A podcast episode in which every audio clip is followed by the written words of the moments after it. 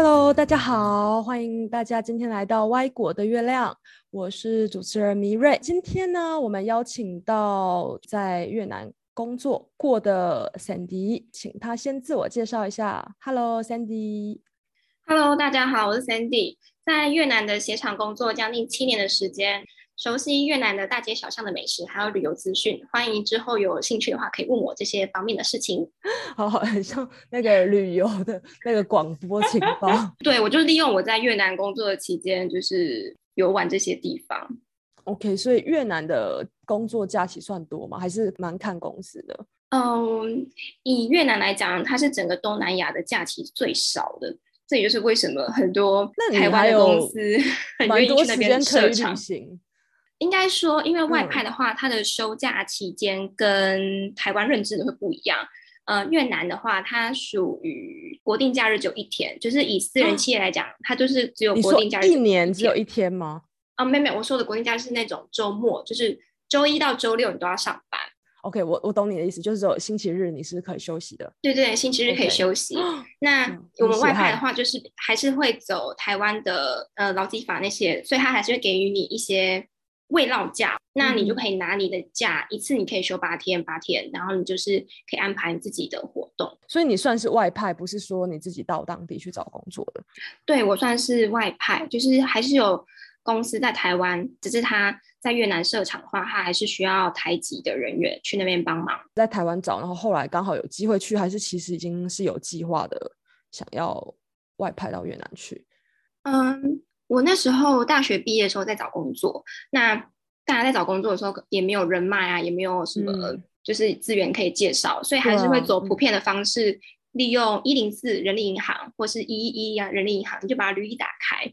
然后那个时候其实我已经有一份银行的 offer 准备去报道了，那就在那个时候有一个工作，他是在越南的，然后他们就找上我，问我没有兴趣要去越南工作。那我想说，好啊，反正还没有去报道，就去面试看看。哎，是不是就面试就成功就上了？那我就抉择说，好，那我就趁年轻的时候去越南外派看看。这样，你当时你说你有一个银行的 offer，那跟你在就是越南的那一个是不一样的工作吗？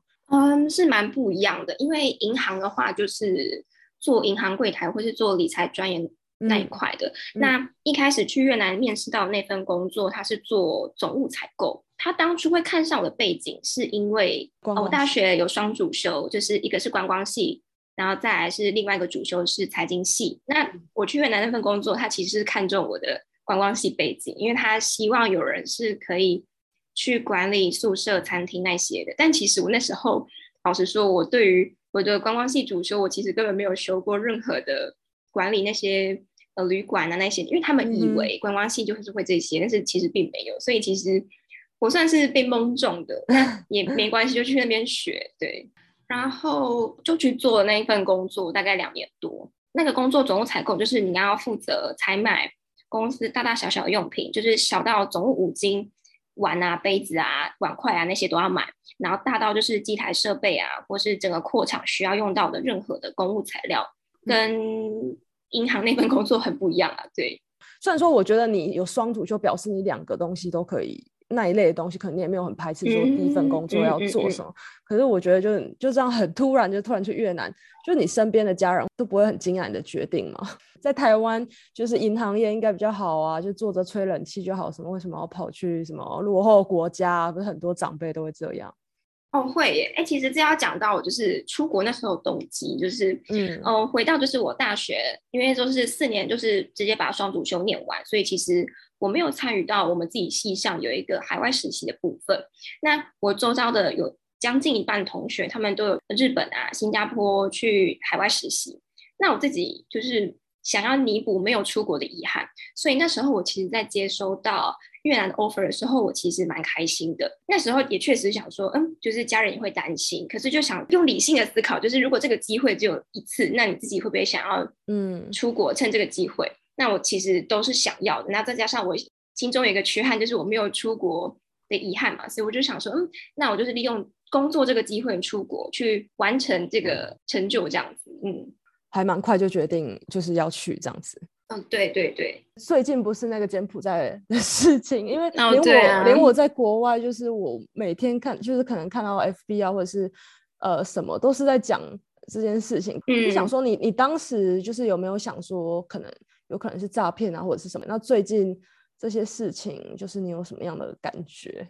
嗯，我觉得针对柬埔寨诈骗这件事情，如果回到是我那时候刚大学毕业懵懂的时候，其实我也会。有动心会想要前往柬埔寨工作，因为那个时候我们刚大学毕业，超难发现说就是是真的还是假的。其实我觉得，对对，你要想哦，你就是刚大学毕业，又没有能力，又没有背景，在台湾找工作的话，薪水肯定很低，然后你还要负责吃住交通，相对来讲，柬埔寨那些工作给予你的就是你向往的。所以那些人每个人就觉得能去的人，他们就觉得我自己就是天选之人，我我我就是有受到我自己祖先的保佑。有些人可能会觉得他们很笨，怎么那么傻就去？但是其实我觉得也算是变相的，台湾的工作环境逼得他们做出这个选择。哎，因为台湾的地形也是蛮真的蛮欺负人。如果以一个大学毕业生来讲，如果你能去一个钱多的地方，然后还给你福利这么好的地方，那为什么不去呢？我觉得是现在这个环境下，然后。被一个有心的人去利用了，所以以至于会有蛮多人受骗上当的。但当然就是眼睛还是要放亮一点啊。对，当时就是那个时候是完全没有听说这种事情吧？还是说你其实，在越南工作的时候也有听说过有这这些事情的发生？可能就对我来说有印象这种东西，可是我都会觉得那东西不太可能会发生在我身上，因为应该是很明显就是诈骗那种感觉。但直到今天就是爆出这么多，我才觉得说，哎，好像。有可能就是现在随便抛了一个都有可能要小心这样。对，就是其实我那时候刚应征上越南公司的时候，我爸妈以为是诈骗啊。哦，真的假的？那 是对啊，长辈都很小心。长辈就说：“你一个女生没有背景，你要怎么出国工作啊？”他想说：“你很有勇气没关系，可是你要注意自己安全。”所以，我们那时候呢，就是因为我在一零四上面应征到的嘛，我就根据那个我们家就是根据那个公司的地址。然后就特别跑去那个公司的楼下看，哎，真的有这间公司的存在。然后就是他还会要求你在入职之前要缴一堆资料，比方说你毕业证书的公证文件、良民证啊、越南签证那些东西，就是所有东西都很繁琐。就是就是你也确认了它的真实性，就是它是真实存在一间公司，它真的不是诈骗集团之后，我爸妈才安心，然后让我过去这样子。嗯哼，OK，对，我我觉得有时候好像还蛮难分，因为我看他们好像也是什么签证什么办到好，但我觉得真的要发现，应该还是会有一些蛛丝马迹，只是可能有些人想说一找到工作什么，我就是没有想那么多。对对，就是还是要小心啊。但是就是也是真的爆出这个案子之后，我真的才发现啊，天啊，怎么那么多人？我以为只是一两个人，范围很小，但殊不知是几百个人。对。嗯，我觉得这个也反映就是台湾的问题。对，为什么那么多人想要一窝蜂的，而且也知道说柬埔寨可能是跟台湾比起来，呃，经济水准也相对比较低一点点。那大家还有一窝蜂的想要去，只就是为了钱这样子。我也觉得说，哦，嗯嗯嗯，还那么多人要去这样。哎，对，刚讲到他们用很高薪的手法去让大大家过去。那你当时比如说在越南，觉得薪水很不错，你觉得这一点对你来说也是很重要的吗？嗯，老实说，那个时候薪水确实有在我的考量之内，就是比起一个二十二 k 的薪水来讲，对我来讲就是蛮有吸引力的。但我觉得我我得到的算是补贴啦，就是因为。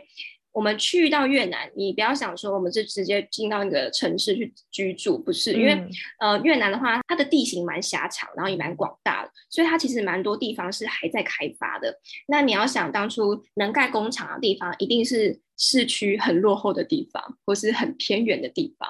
假设我们就休礼拜天，我们其实进到市区也要花一个半小时的时间哦，就是单趟而已。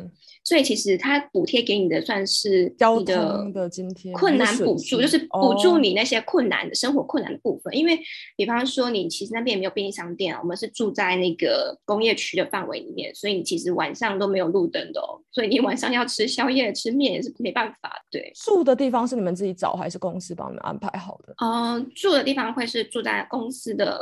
宿舍里面，公司会找好，就是安排好这样。但是他不在公司里面，他在公司里面遇到的都刚好是在公司里面。然后我听到有些朋友他们是住在。公司外面，或者是甚至是你要自己去找住宿的地方。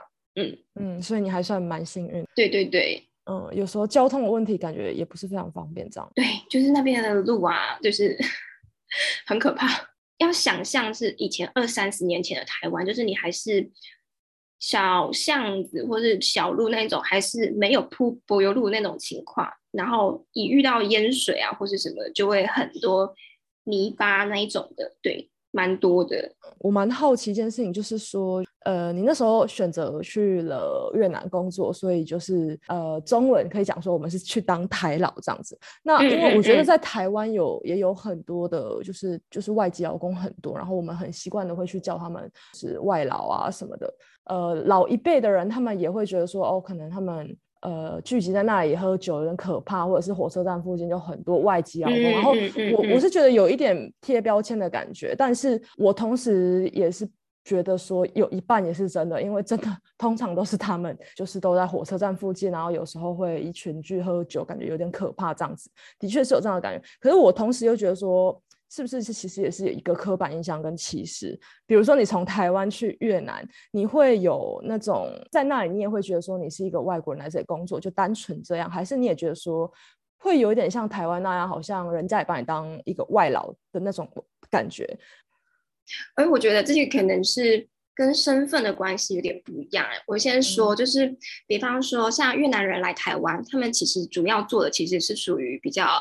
低阶的那其实用我们的眼光来看，我们会觉得他们就是属于低阶的劳工，所以我们可能会对他们有一点小歧视。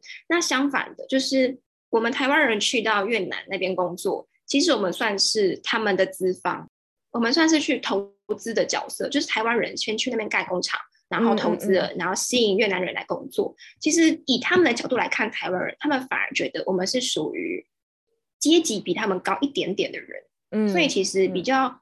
老实说，我觉得身为台湾人在越南那边蛮幸运的是，我们在那边没有遇到歧视，然后再加上越南人他们其实蛮开放，就是因为他们之前早期被外国殖民过，所以他们对于外国人这个身份，他们其实接受度蛮高的。他们觉得有外国人地方其实就是有钱赚，所以比较没有歧视的情况发生。嗯。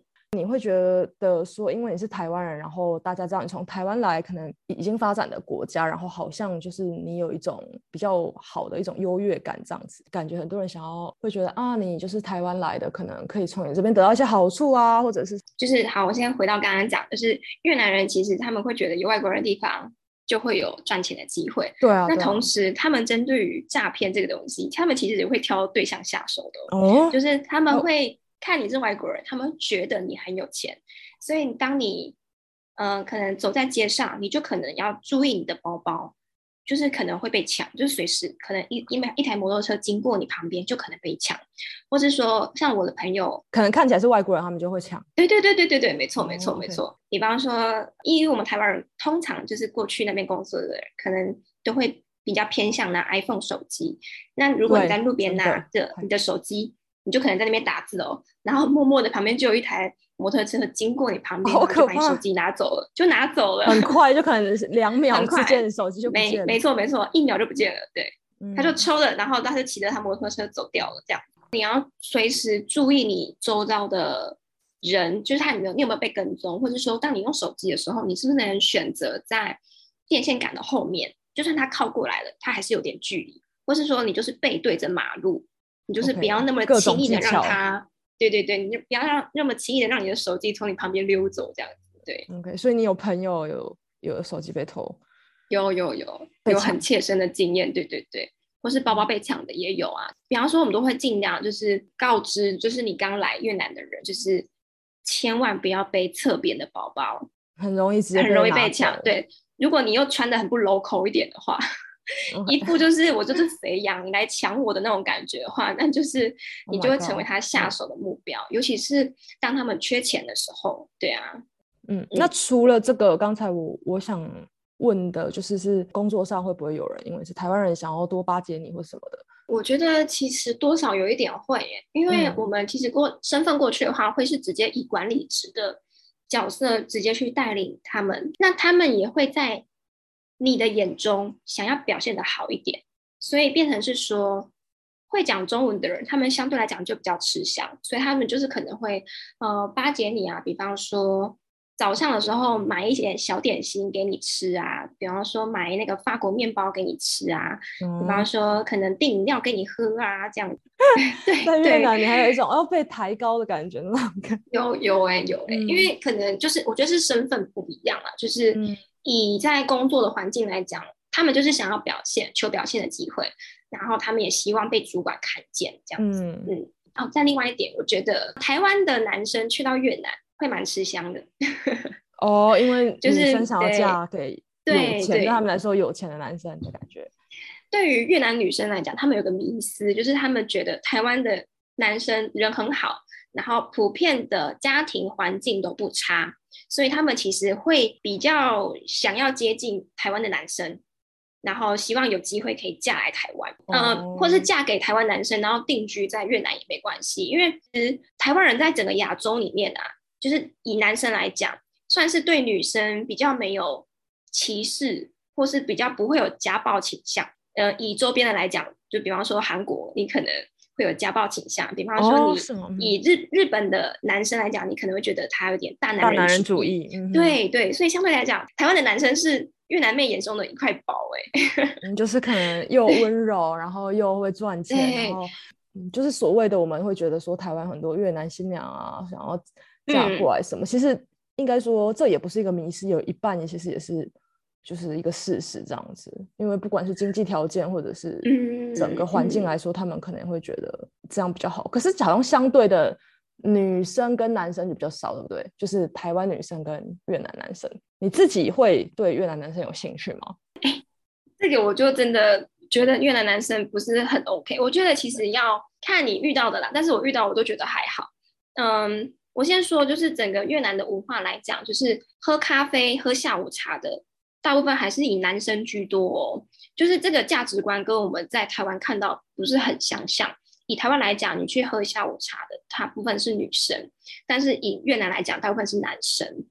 那他们是不用工作、没事做，还是说老婆养他们，还是怎么样？为什么你会觉得为什么是这样？还是他们文化上男生比较喜欢喝下午茶？嗯，我觉得这也可能从历史的角度来讲，因为呃，越南他们之前经过经历过越战嘛，嗯，那相对来讲，男生很珍贵，因为都去打仗了，再加上越南他们又是属于母系社会，所以他们就会有那种老婆赚钱养老公，或者是说老公可能就会选择比较凉的工作做，然后其他时间可能就去喝咖啡，或是他们的工作其实是个开车的司机，那司机你可能。只做早上跟下午的某个特定时段，那其他时间就有很多时间可以去喝咖啡，所以我觉得是整个他们社会综合哦 之下的结果。嗯，呃，会有那种像台湾，我觉得普遍台湾还是有一个潜规则，就是会觉得男生要赚的比女生多，或者是但他们也有这样的状况吗？是相反？呃，老实说，我对于这一块，我觉得我可能不是很熟悉。但是就以我的观察，嗯哼，他们好像没有说男生的钱一定要赚的比女生多，没有哎，嗯，就是这一块好像还好，嗯，因为我也曾遇过，就是台湾的男生跟那个越南的女生结婚的时候，所有的聘礼都是女生出的，哎，但是我看到比较多会是女生出来赚钱比较多。哦，这个的话，我就觉得蛮蛮神奇的。因为大家都在说哦，现在女生呃要追求平等，然后不够独立什么。可是其实越南这块发展的女生还蛮经济条件都蛮独立的，蛮独立的。而且我觉得他们女生大部分都是以女汉过劳这一类的。对对，就是还要养男生。我分享一个有趣的事情，通常在发薪水那一天呐，嗯，在工厂的外面，你就会看到很多的男生在等老婆下班。哈？为什么？因为老婆今天领薪水要回家，所以他特别来接她下班，就是那一天特别的多人，对你很好，很贴心，然后你可以给我零用钱那种感觉。对，就是我觉得这点我一开始知道的时候也是很不可思议，对不对？嗯，所以你一开始就问你同事说：“哎，他们在那里排队是在是要干嘛？”这样子吗？我就想说：“哎，为什么这边都男的？” 然后后来发现：“哎，不对，就是确实啊，因为我们工厂蛮多的比例是女性。”那男生就会接他老婆下班回家，然后顺便领薪水这样子。对，哦，我的天哪，就是很特别的一个现象。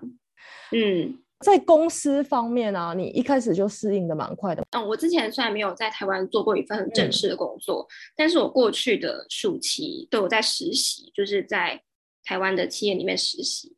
我觉得去到越南工作的话，很不一样的地方是沟通，就是以前你在台湾工作，就是你不懂的地方就直接问，嗯，你就是直接讲中文就去问。可是你在越南工作的话，其实你会变成是。你讲中文，懂中文的越南人先帮你帮你翻译给那个越南人听，然后再把它翻译成回来给你听。所以其实基本上你会先 A B C，然后再从 C 传回 B，再传回 A。嗯，所以你其实沟通一件事情就会就会够对就会很久，然后就是会辗转，然后中间你又不知道他翻的对不对，尤其是我们一开始去的时候，我们不知道他讲的。粤文内容是正确的，翻译是正确还是错误的？所以其实你要一直确认，反复跟他确认，说我讲的东西你懂，然后他理解的东西也是我我要跟他讲的东西。对，这个沟通的过程很漫长。对，嗯，那你当时所以去，其实大部分的也不会要求要会越南语，对不对？所以你就是用英语会要求吗？还是其实有很多可以会他们会请那种翻译，所以只要你会中文，其实也无所谓。嗯，一开始确实没有要求语文的能力，就是你会中文就好，因为毕竟那边是台湾人开的工厂，所以其实蛮多的同事你是会对应到台籍的人员，然后再加上公司他也会去招聘一些会讲中文的越南人，所以当你在做工作的时候，其实算是蛮容易上手的。可是有些事情是当那个翻译，你那个中间人翻译，他可能不在那个位置上。或是他可能走去现场，或是他可能那天请假，那你还是必须要直接跟那个越南人沟通，那就变成说你再去学习英文或者是越南语，会是比较能促进你们双方合作跟沟通的一个部分。对啊，我自己有学越文，就是那时候公司他也会去找那个越文老师进来上课，所以蛮好的，就是趁下班时间学越文这样子。嗯，那时候也是蛮累的，就是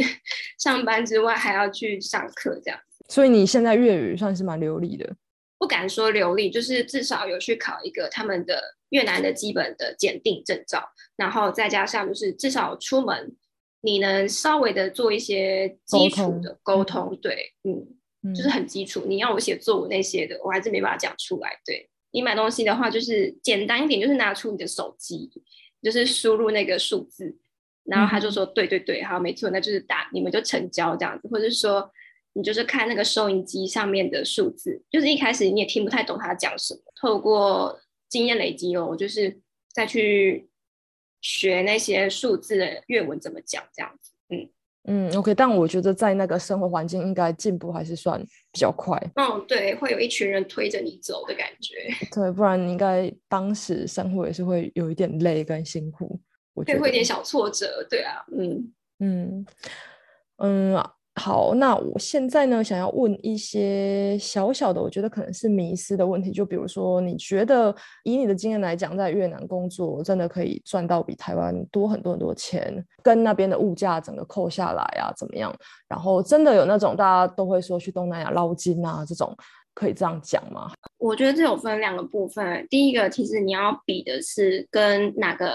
工作性质比，你如果是跟台积电的工程师比的话，我觉得你捞金可能待在台积电还比外派 来的很快哦。对，就是这个是第第一个。然后第二个，我就是你过去越南之后，你担任的职位跟角色，因为像我那时候就菜鸟，所以其实我算是从底层熬上去，那也没有，也就是只是熬到中间层，然后就回来了。所以你要说这样子有比二十二 K 多吗？有，确实有。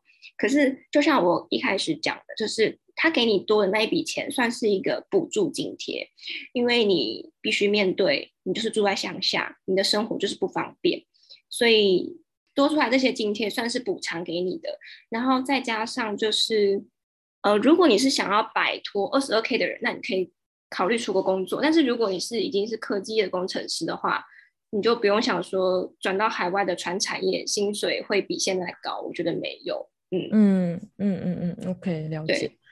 好，那第二个，我在高中的时候，好像跟家人就是有那种呃团旅那种，就是有导游的。然后我很印象很深刻，我们是去下龙湾，就是北岳那边。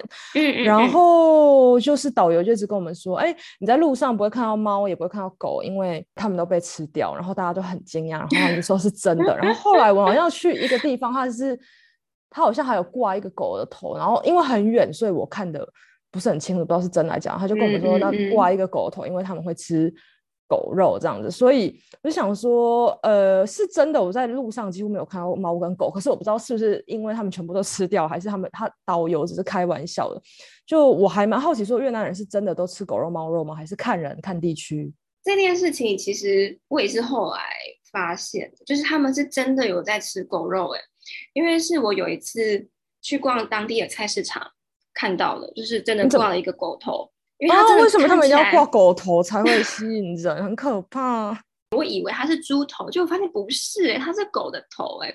然后再回到你刚刚讲，就是我一开始有疑问说，哎，为什么路上都没有流浪狗啊？就是我那天我那次看到狗头之后，就回去跟我的越级同事讲说，哎，我看到狗头，哎。他说，对啊，所以你难道没有发现我们路上没有流浪狗吗？所以只要有就会被拿去吃掉了。对，如果你不是被人养的，如果你是。那一种在路上流浪的，就肯定是会被吃掉的，对啊，因为虽然是件蛮难过的事情。如果你自己养，我也会觉得有一天它走失，它就可能直接死掉，这样子很可怕。真的蛮……你没有试过吗？你没有好奇想说，是真的有多好吃？是就是反应 没有哎，完全没有，完全不敢，不敢。猫肉也没有，对，没有哎，完全没有。原本是还想问说，哎，是什么味道？蛮 好奇，想要想要问你的，没有，不敢吃。因为台湾人应该都不敢吃。对啊，我觉得那个有点可怕，就是我没有想过会吃那个东西，反正就是略过它了。嗯 嗯，我觉得不能接受。再来，我想问你说，因为你也是旅行了北越跟南越，你觉得人跟文化有差很多吗？我先有有差有差，我先说它的口音的部分，就是它的北部音跟南部音有很大的不同，就是它的北。北越讲的音啊，是属于他们的正音方正的那个正，就是属于那种字正腔圆的。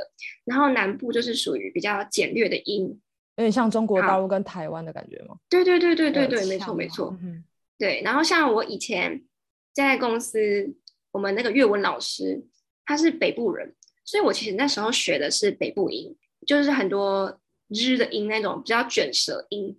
但是当我在工作场合，我就想说我要运用我学到的单字，然后我就跟我的越级同事说，但是他们那时候满脸问号的回应着我，然后我就拿出我的课本比那个单字，嗯，结果他就说这个音就是名字这样发，然后我才知道哦，原来南北音差这么多，所以是你会完全不知道那个字是什么的那那种程度。那我示范一个时间的粤文叫做腿山，就是北部音。嗯，然后南部音是叫做腿央，哦，所以我会我会觉得是不一样的单字，哎，因为这个腿是一样的，对，就是它那个日日的音就不见了，南部就整个很省略那种卷舌音，对。那你有时候会发生就是沟通没办法，呃，会有一点误解或者是不太知道，因为有会有会有会有会有，蛮常发生的吗？其实我那时候，因为我在南越先待久，待一阵子之后，我再去北越玩，所以我其实那时候用的语文会比较偏向南南越的音。然后我那时候去北越玩的时候，我就很挫折，我想说他怎么会听不懂我讲什么？然后就算我已经就是很努力的想说把它改成那个北北越的那种 字正腔圆的音，但是他们还是听不懂，因为他们有点像是我们台湾的北部跟南部，就是南部可能会多一些些的台湾国语。然后北部就是可能觉得不至于会听不懂在台湾，除非你讲台语。对，不觉嗯，可是他们就属于那种连音又很重，嗯，鼻音又多多了一点，就是跟南部又不太一样。对，因为我以为越南语都一样，可能只是会有腔调问题，可是连一些单字生词都不一样，感觉像不同的整个就是完全不同的国家的感觉。嗯，有一点呢，就是比方说你讲碗啊，碗在南部叫叫叫做 doi，然后在北部叫做 zen，就是整个都不一样。对，很像我讲，我可能会以为是碗跟筷子之类的。对，说完全不一样。然后那时候就要分说啊，我在那个是北部要用哪一个，然后南部要用哪一个。对。哦。可是如果你是去 Google 查那些发音的，大部分是会发北，没有是会发北部音哦，就是是哦，就是 Google 的发音是北部音，对。哦，这个我完全完全不晓得，很有趣，但是我觉得很那时候学的时候很很觉得很很特别的发现。那文化方面呢？你觉得？文化我觉得有差诶，像北越的食物，嗯，吃的食物没有太差异，都一样是吃河粉啊，吃那些的。可是可能口味就是比较淡或者比较重，就是南北有有差异这样子。南部是比较，我觉得比较重口味诶，对，可能是因为天气更热一点。然后像北越他们就会有四季分明的感觉，就是会有冬天，所以他们其实口味相对来讲，我觉得比较淡一点点。嗯，哦，OK。其他文化，北越的话，它是他们的政治中心，就是河内是他们政治中心，所以他们比较是那种偏共产党主义。嗯嗯嗯。然后整个的建筑啊，就是他们会保留比较多的中国。古代建筑那种感觉，嗯哼，哎，我有听说一件事情，是不是好像那时候导游跟我们说，好像北越的男生会比较喜欢南越的女生，因为比较温柔嘛？还是怎么样的？我觉得语调有关系，嗯，哦，所以北越的腔比较比较硬一点。其实就像是北京腔跟看台湾腔一样，台湾腔也是被他们评为温柔的选项，对啊，嗯，哦，OK OK，好，确实，嗯。然后南越，我觉得它是呃经济的中心，因为他们比较早期开放，所以它这边蛮蛮多外国人的。然后他们有比较多很多高耸的建筑，六十五层楼的金融塔那些的，就是比较多很金碧辉煌的建筑。那跟北越就差蛮大的，因为北越就是比较还是偏矮的房子居多这样子。嗯，那如果你可以选的话，你比较偏好住在北越还是南越？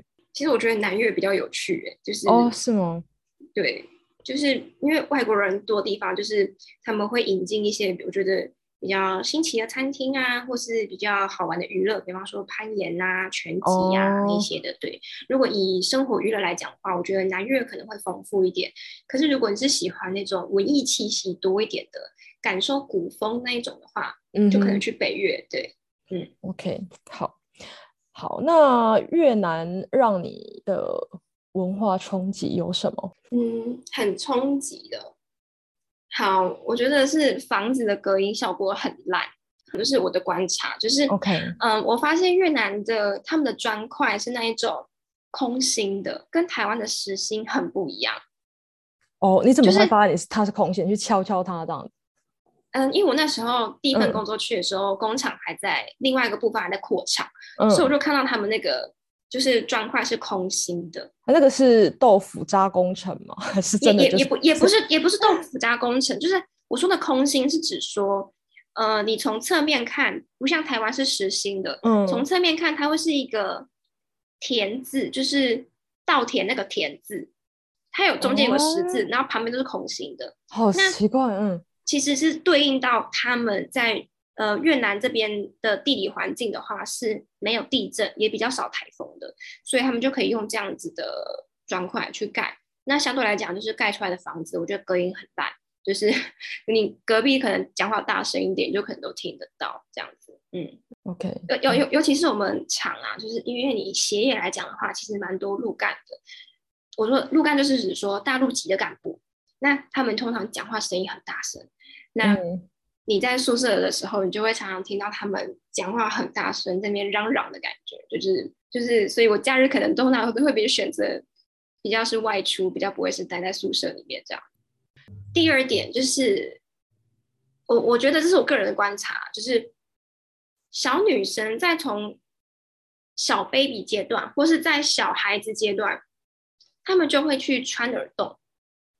这个跟法国一样哎，我觉得就欧洲也是这样。我觉得我普遍也不太能接受。就我去想过这个问题，就是因为我我会觉得说，应该是你自己长大之后你自己决定你要不要，而不是我会不会希望我的家人帮我决定说我小时候就有耳洞。但这里真的是每一个就是一出生他们就打耳洞，然后就给他们装饰什么什么，然后我就觉得为什么？对，然后我因为我自己没有打耳洞。所以我就觉得哦，好冲击！我想说，怎么连小 baby 就在那边戴耳环什么的？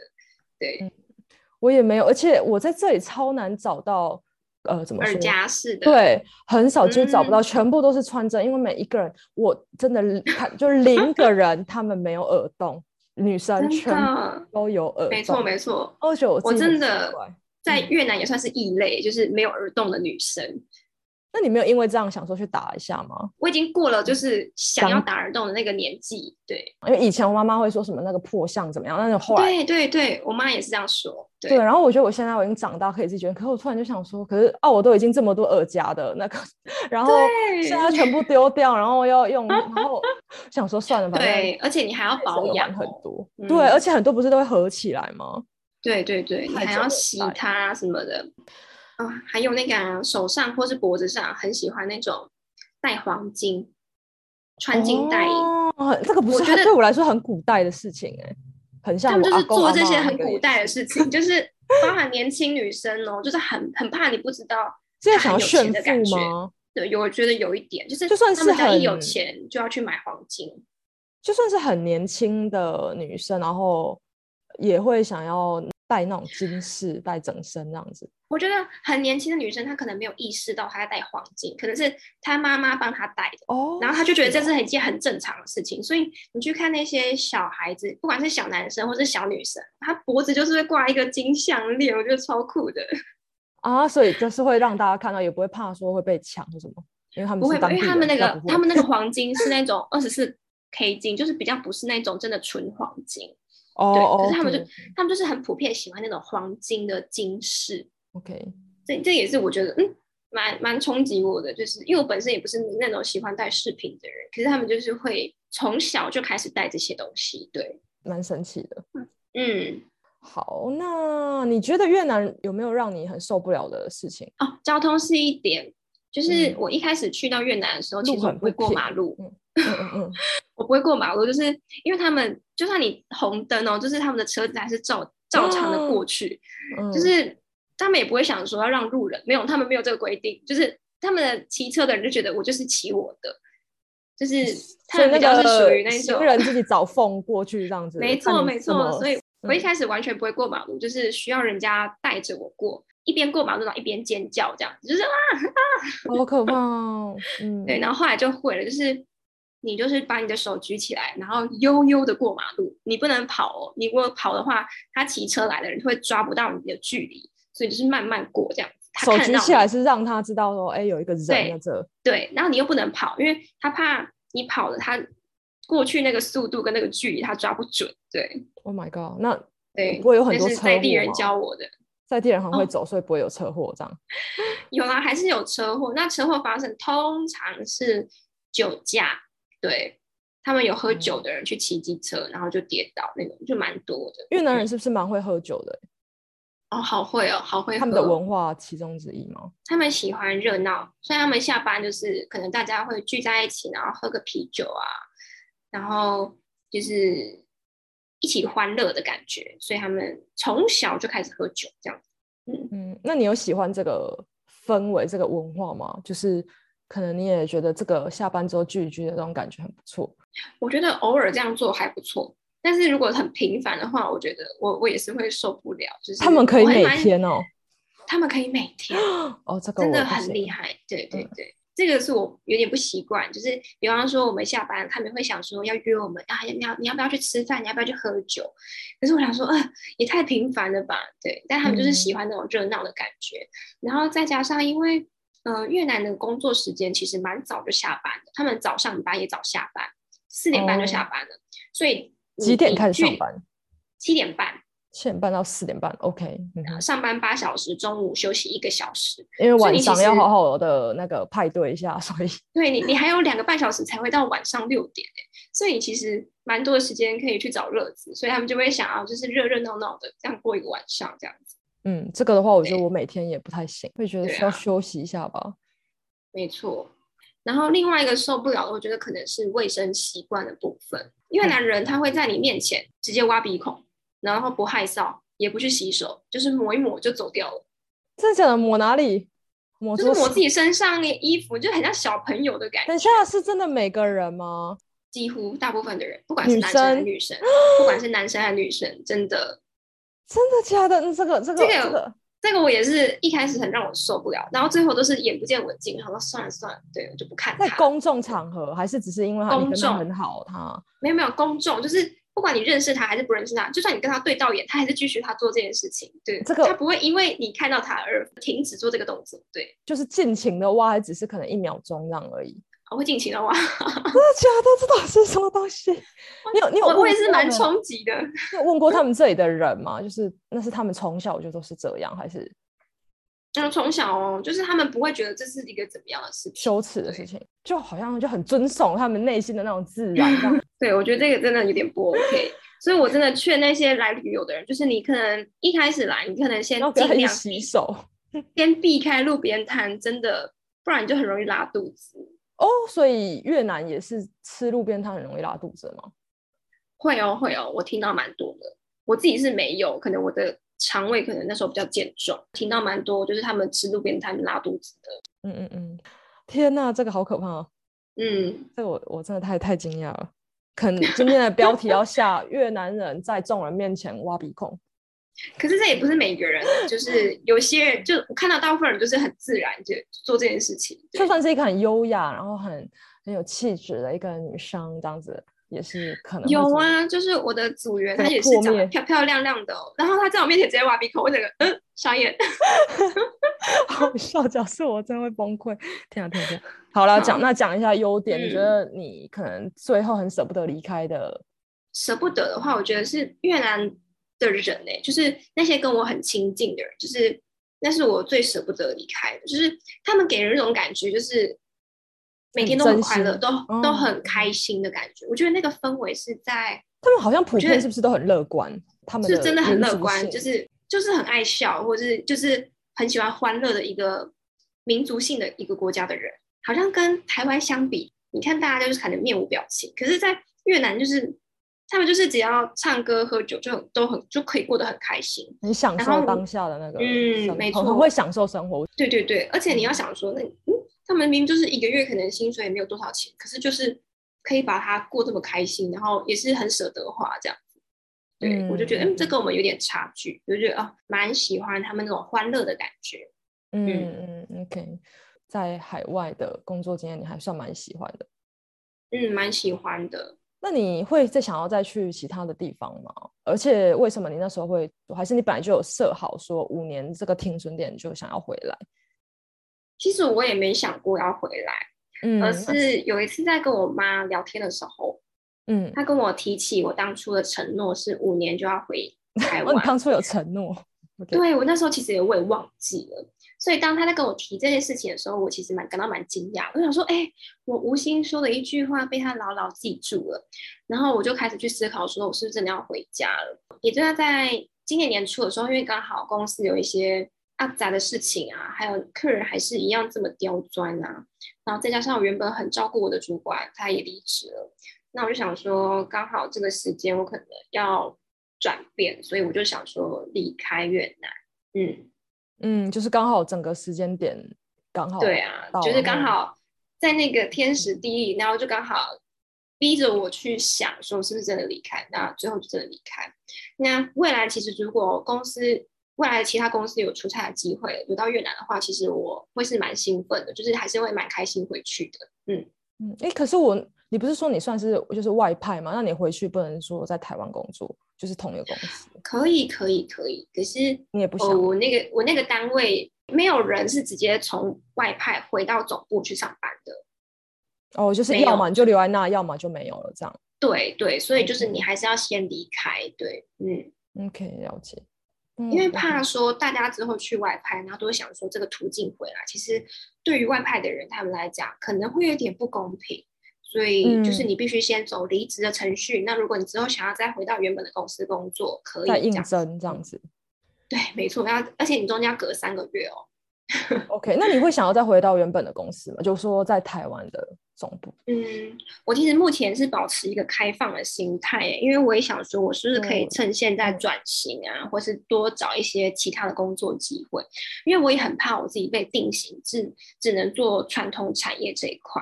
嗯嗯哼，对，边走边看，你也没有想说会再回去越南，或是会再去其他国家。嗯，目前就是先以台湾为主这样子，要遵守对妈妈的承诺，然后。我可能如果哪一天厌烦了，对，才再逃走之类的。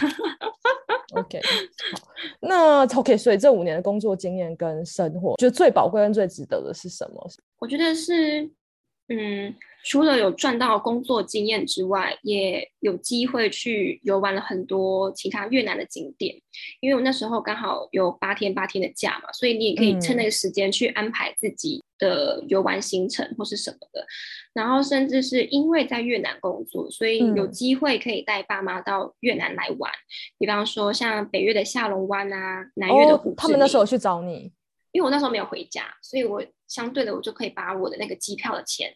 还有那个机票转让给我爸妈，然后让他们来找我。一年有大概四到五次回家的机会，舍去掉一次两次，然后让他们来玩。这样觉得我跟你就是聊的这些东西，我自己 学到蛮多的。就我觉得蛮惊讶，很多东西你跟我讲的 很很惊奇这样子。而且其实我觉得你的提问其实蛮特别的。我觉得你的出题的方向跟一般的人不太一样。